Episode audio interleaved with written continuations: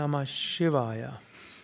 Unsichere Zeiten, alles was einen Anfang hat, kann ein Ende haben. Die Pandemie.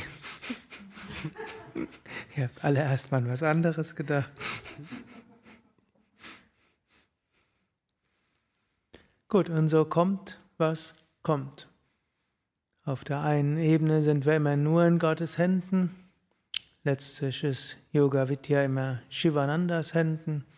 Und letztlich auch kann man sehen, ob ausreichend Menschen sich einsetzen, dass alles weitergeführt werden kann.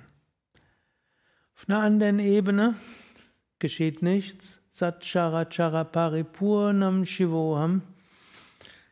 Egal, was wir tun oder nicht tun, egal, was geschieht oder nicht geschieht, wir bleiben das unsterbliche Selbst. Und tief im Inneren sind wir ahnender Freude, was auch immer sonst sich auf der Oberfläche unseres Geistes tut und auch tun wird und tun kann.